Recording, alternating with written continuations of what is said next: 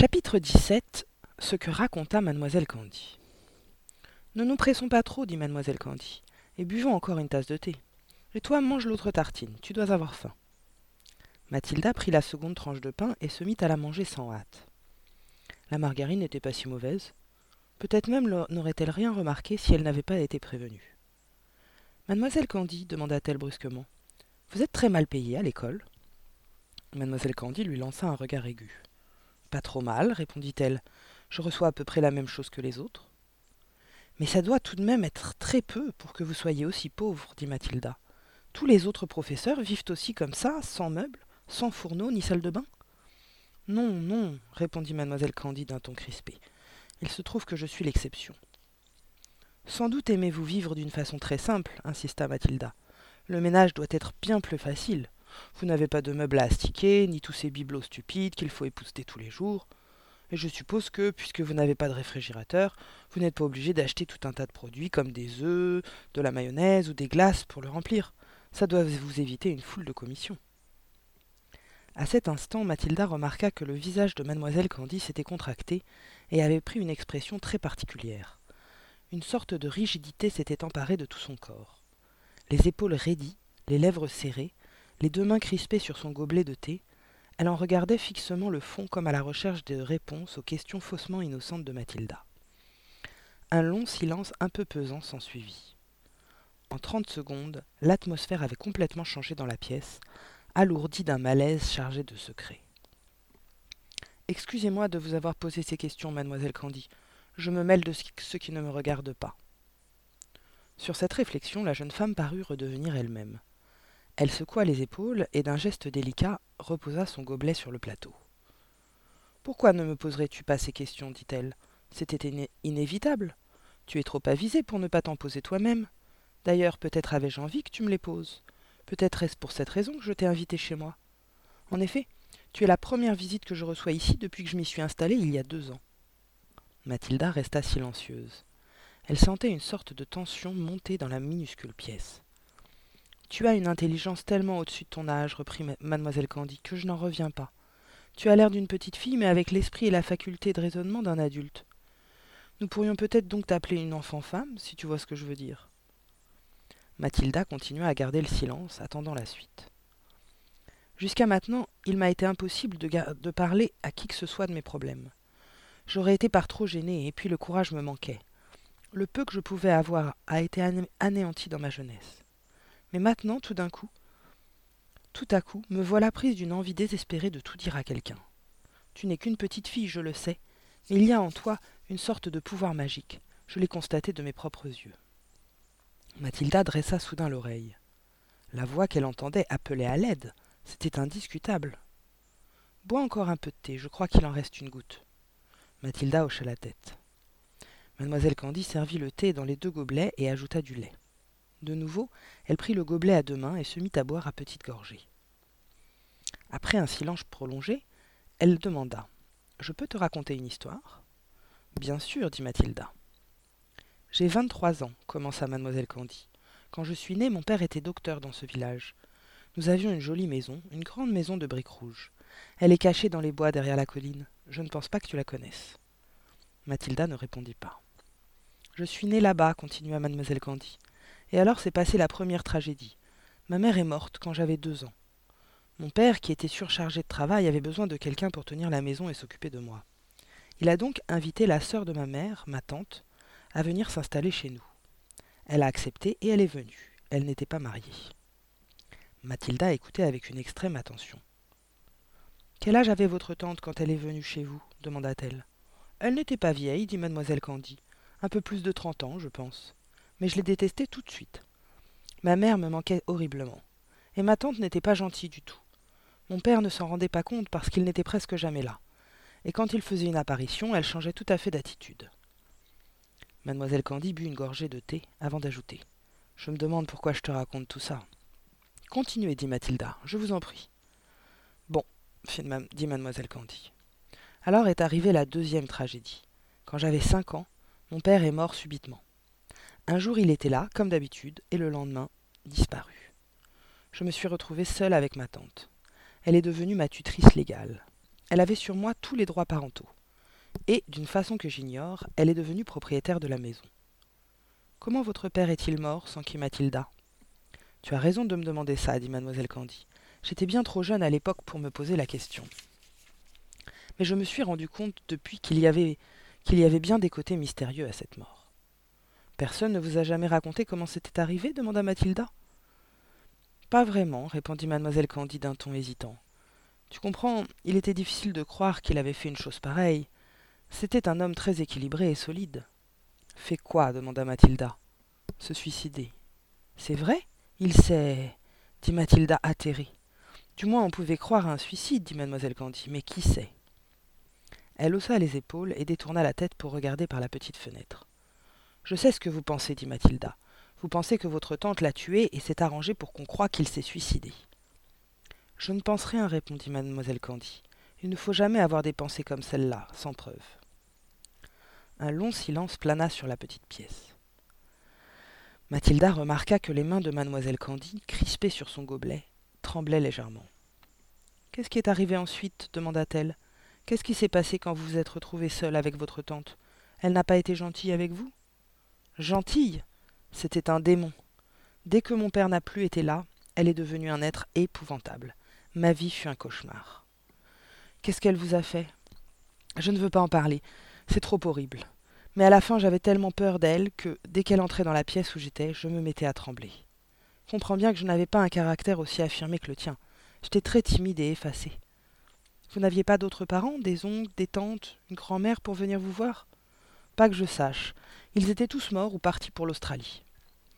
Vous avez donc grandi seule, dans cette maison avec votre tante dit Mathilda. Mais vous avez bien dû aller à l'école. Bien sûr, dit mademoiselle Candy. Je suis allée à la même école que celle où tu es maintenant. Mais j'habitais à la maison. Mademoiselle Candy se tut et regarda le fond de son gobelet vide. Je crois que ce que j'essaye de t'expliquer, reprit-elle, c'est qu'au long des années, j'ai été à tel point écrasée, dominée par cette tante monstrueuse, qu'au moindre ordre qu'elle me donnait, j'obéissais instantanément. Ce sont des choses qui arrivent, tu comprends. Et quand j'ai eu dix ans, j'étais devenue son esclave. Je faisais le ménage, lui faisais son lit, lavais et repassais le linge, faisais la cuisine. J'ai appris à tout faire. Mais enfin, vous auriez bien pu vous plaindre à quelqu'un. À qui dit mademoiselle Candy? Et de toute façon, j'étais bien trop terrifiée pour me plaindre. Je te le répète, j'étais son esclave. Elle vous battait? N'entrons pas dans les détails, ça n'en vaut pas la peine. Mais c'est horrible, dit Mathilda. Vous pleuriez beaucoup? Quand j'étais toute seule, oui. Je n'avais pas le droit de pleurer devant elle. Je vivais dans la peur perpétuelle. Qu'est-ce qui s'est passé quand vous avez quitté l'école? demanda Mathilda. J'étais une brillante élève, dit mademoiselle Candy. J'aurais facilement pu entrer à l'université. Mais il n'en était pas question. Pourquoi donc, mademoiselle Candy?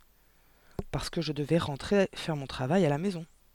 Alors, comment êtes-vous devenue professeur Il y a un centre de formation d'enseignants à Reading, dit mademoiselle Candy. Ce n'est qu'à quarante minutes d'ici en quart. J'ai eu le droit d'y aller à condition d'être entré tous les après-midi pour le lavage, le repassage, le ménage et la préparation du dîner. Vous aviez quel âge à ce moment-là? Quand je suis entré au centre, j'avais dix-huit ans. Vous auriez pu faire votre valise et vous en aller pour toujours, dit Mathilda. Pas à moins d'avoir un travail, répondit mademoiselle Candy. Et ne l'oublie pas, j'étais à tel point sous la domination de ma tante que jamais je n'aurais osé. Tu ne peux pas imaginer ce que c'est que d'être sous la coupe d'une personnalité aussi redoutable tu te retrouves comme une chiffre molle. Eh bien voilà, je t'ai raconté la triste histoire de ma vie, et maintenant j'ai assez parlé.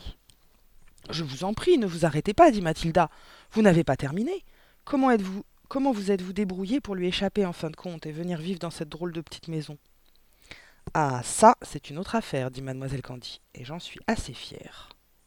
Racontez-moi, dit Mathilda. Voyons, quand j'ai eu mon diplôme d'enseignante, ma tante m'a dit que je lui devais beaucoup d'argent. Je lui ai demandé pourquoi. Elle m'a répondu Parce que je t'ai nourri pendant toutes ces années, que je t'ai acheté tes souliers et tes vêtements. Elle m'a dit que le total faisait des milliers de livres et que je devais la rembourser en lui donnant mon salaire pendant les dix années à venir. Je te donnerai une livre par semaine d'argent de poche, m'a-t-elle dit. Tu n'auras rien de plus. Elle s'est même arrangée avec la direction de l'école pour que mon salaire soit directement versé à sa banque. Elle m'a fait signer un papier. Vous n'auriez pas dû faire ça, dit Mathilda, votre salaire, votre seule chance de liberté. Je sais, je sais, dit mademoiselle Candy, mais j'avais été son esclave presque toute ma vie, et je n'ai pas eu le courage ou l'audace de dire non. Je restais toujours paralysée de terreur devant elle. Elle pouvait me faire beaucoup de mal. Alors comment avez-vous réussi à lui échapper? demanda Mathilda.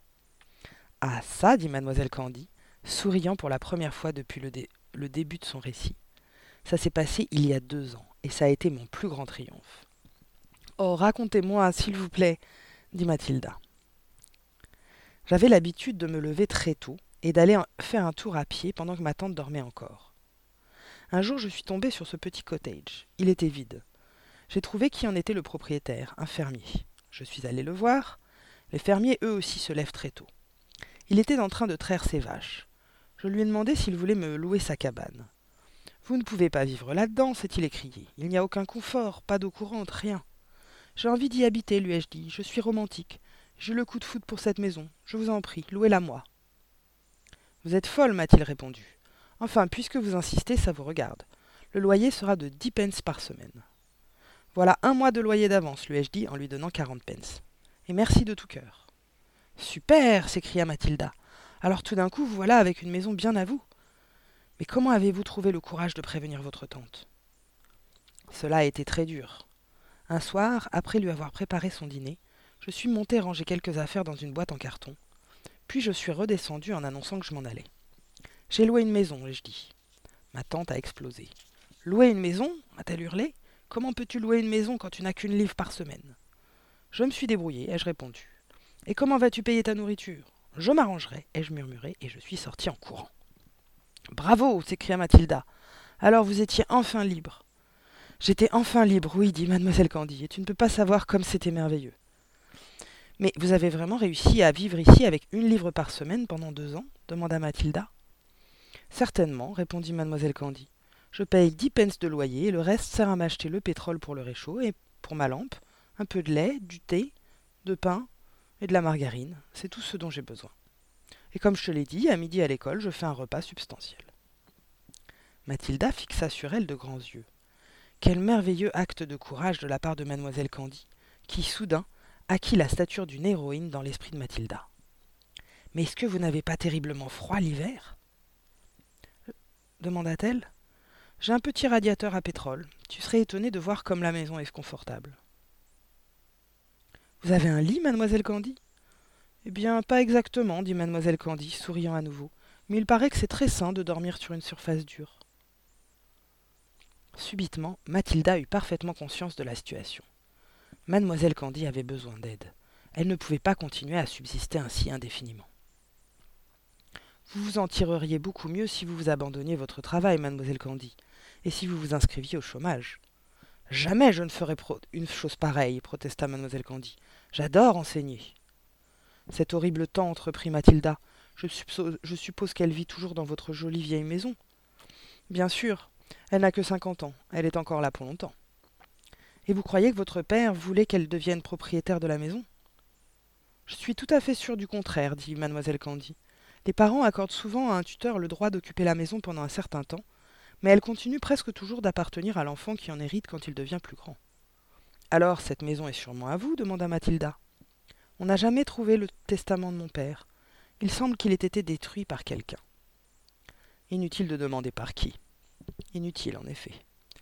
Mais s'il n'y a pas de testament, alors cette maison doit vous revenir automatiquement. Vous êtes la plus proche parente. Je sais, dit mademoiselle Candy, mais ma tante a produit un papier, paraît-il écrit par mon père, disant qu'il laissait la maison à sa belle-sœur en remerciement du dévouement avec lequel elle s'était occupée de moi. Je suis sûre que c'est un faux, mais personne ne peut le prouver. Vous ne pourriez pas essayer, dit Mathilda, si vous preniez un bon avocat pour intenter un procès. Je n'ai pas l'argent nécessaire. Et rappelle-toi que cette tante est une personne éminemment respectée dans notre communauté. Elle a une grosse influence. Qui est-ce? demanda Mathilda. Mademoiselle Candy hésita un moment. Puis elle déclara d'une voix douce. Mademoiselle Le Gourdin.